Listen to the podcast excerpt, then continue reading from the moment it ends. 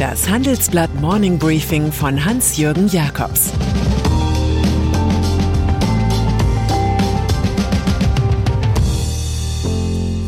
Guten Morgen allerseits.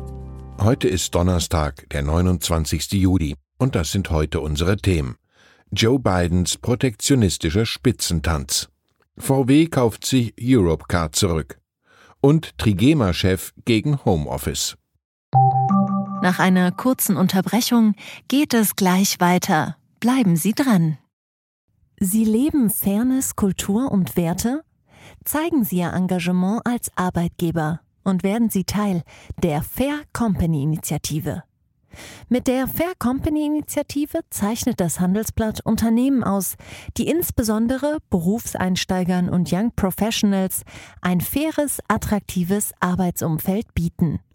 Zu den entscheidenden Werten gehören unter anderem das Engagement für Mitarbeitende, Diversity und Chancengleichheit, Nachhaltigkeit und gesellschaftliche Verantwortung.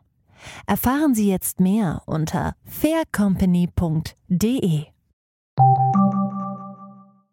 US-Politik. Manchmal erscheint uns Joe Biden wie ein neuer Kennedy. Klar, er hat einiges korrigiert aus der Hinterlassenschaft von Donald Trump, des Lord Voldemort der amerikanischen Politik. In Wahrheit allerdings treibt es der jetzige US-Präsident zuweilen protektionistischer als sein Vorgänger. So propagiert der 78-Jährige ein stärkeres Buy American-Programm seiner Regierung. Staatliche Behörden sollen vermehrt Produkte aus US-Produktion kaufen. Noch müssen nur 55 Prozent eines Produkts, etwa eines Dienstautos, aus heimischen Landen stammen. Dieser Anteil steigt bis 2029 auf 75 Prozent. Standortförderer Biden findet, Buy American sei bislang ein hohles Versprechen gewesen. Seine Regierung stünde dafür, es zu einer Realität zu machen. Uns fällt dazu Peter Ustinov ein. Ihm zufolge waren die Vereinigten Staaten ab und an ungefähr so elegant wie ein Elefant beim Spitzentanz. Inzidenzdebatte. Zum Gesicht der deutschen Corona-Bekämpfung wurde Lothar Wieler. Das war gut für den Chef des Robert Koch Instituts, als die Pandemiepolitik in der ersten Phase überzeugte. Es wurde allerdings zum Nachteil, als die Entscheider zusehends deletierten. Nun kann man zweifeln, ob Wieler seine Rolle lange weiterspielen kann. Er liegt ausgerechnet mit seinem bisher stärksten Fürsprecher im Clinch, dem Bund. Anlass des Streits ist eines jener RKI-Alarmpapiere, die die Republik von Zeit zu Zeit beeindrucken sollen. Die vierte Welle habe begonnen, heißt es dort. Die Sieben-Tage-Inzidenz bleibe Leitindikator, Prävention habe höchste Priorität. Alles wie gehabt also, als seien jetzt nicht 50 Prozent der Bevölkerung doppelt geimpft, darunter vor allem die Älteren. Bundesgesundheitsminister Jens Spahn betont denn auch, mit steigender Impfrate verliert die Inzidenz an Aussagekraft. Jenseits von Wieler tendiert die Politik zu einem neuen Warnwert, der die Zahl der im Krankenhaus neu aufgenommenen Covid-Patienten stärker berücksichtigt. Es wird einsam um Lothar Wieler. Impfungen. Zur politischen Corona-Strategie gehört es offenbar, den Druck auf ungeimpfte zu erhöhen. So fordert Vizekanzler und SPD-Kanzlerkandidat Olaf Scholz, bald nicht mehr die Testkosten für Nichtgeimpfte zu übernehmen. Immerhin kostet ein Schnelltest zwischen 10 und 15 Euro, ein PCR-Test knapp 60 Euro. Ähnliches hat schon CSU-Chef Markus Söder angeregt. Derzeit wird Bayerns Ministerpräsident nicht müde zu betonen, dass am 1. August die Testpflicht für Reiserückkehrer kommt. Wer das alles kontrollieren soll, ist eine ganz andere Frage. 2500 Schutzkräfte würden für zusätzliche Kontrollen fehlen, merkt die Gewerkschaft der Polizei an. Im Wahlkampf müssen Vorschläge nun mal nicht zu Ende gedacht sein.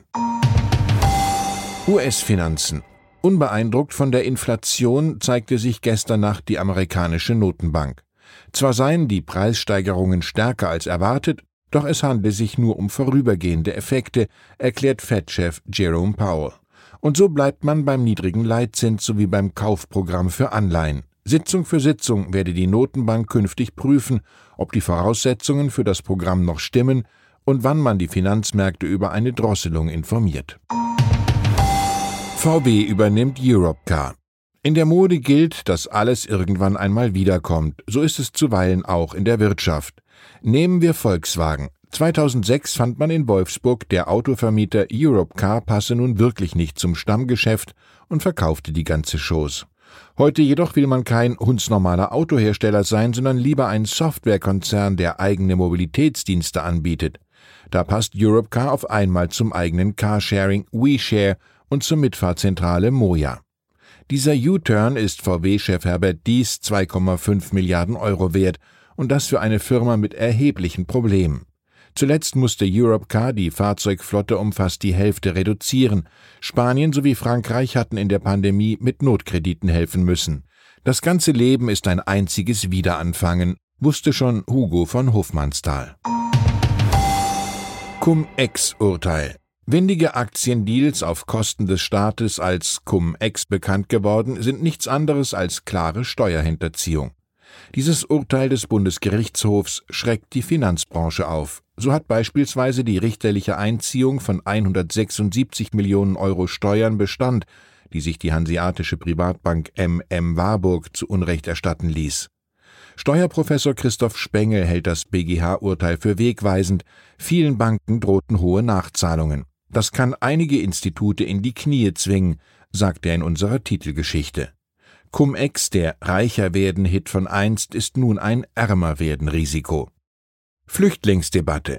70 Jahre Genfer Flüchtlingskonvention. Das wirft die Frage auf, was aus den Migranten wurde, die nach 2015 aus den Kriegsgebieten in Syrien, Irak und Afghanistan nach Deutschland kamen. Drei von vier Geflüchteten haben inzwischen einen Schutz, das Gros werde bleiben. Das sagt uns Herbert Brücker, Experte beim Institut für Arbeitsmarkt und Berufsforschung. Corona hat zwar die Integration in den Arbeitsmarkt gebremst, weil viele nur befristet beschäftigt sind und in krisenanfälligen Branchen arbeiten. Inzwischen jedoch steigt die Beschäftigungsquote wieder an. Probleme aber gäbe es bei weiblichen sowie bei minderjährigen Flüchtlingen. 65 Prozent der Jugendlichen haben keinen Deutschunterricht. Das ist das eigentliche Alarmzeichen.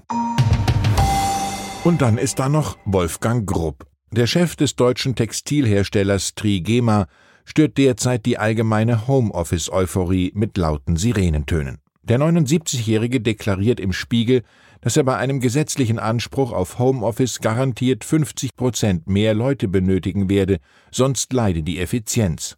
Bis man all diese Videokonferenzen abgestimmt habe, gehe viel Zeit ins Land.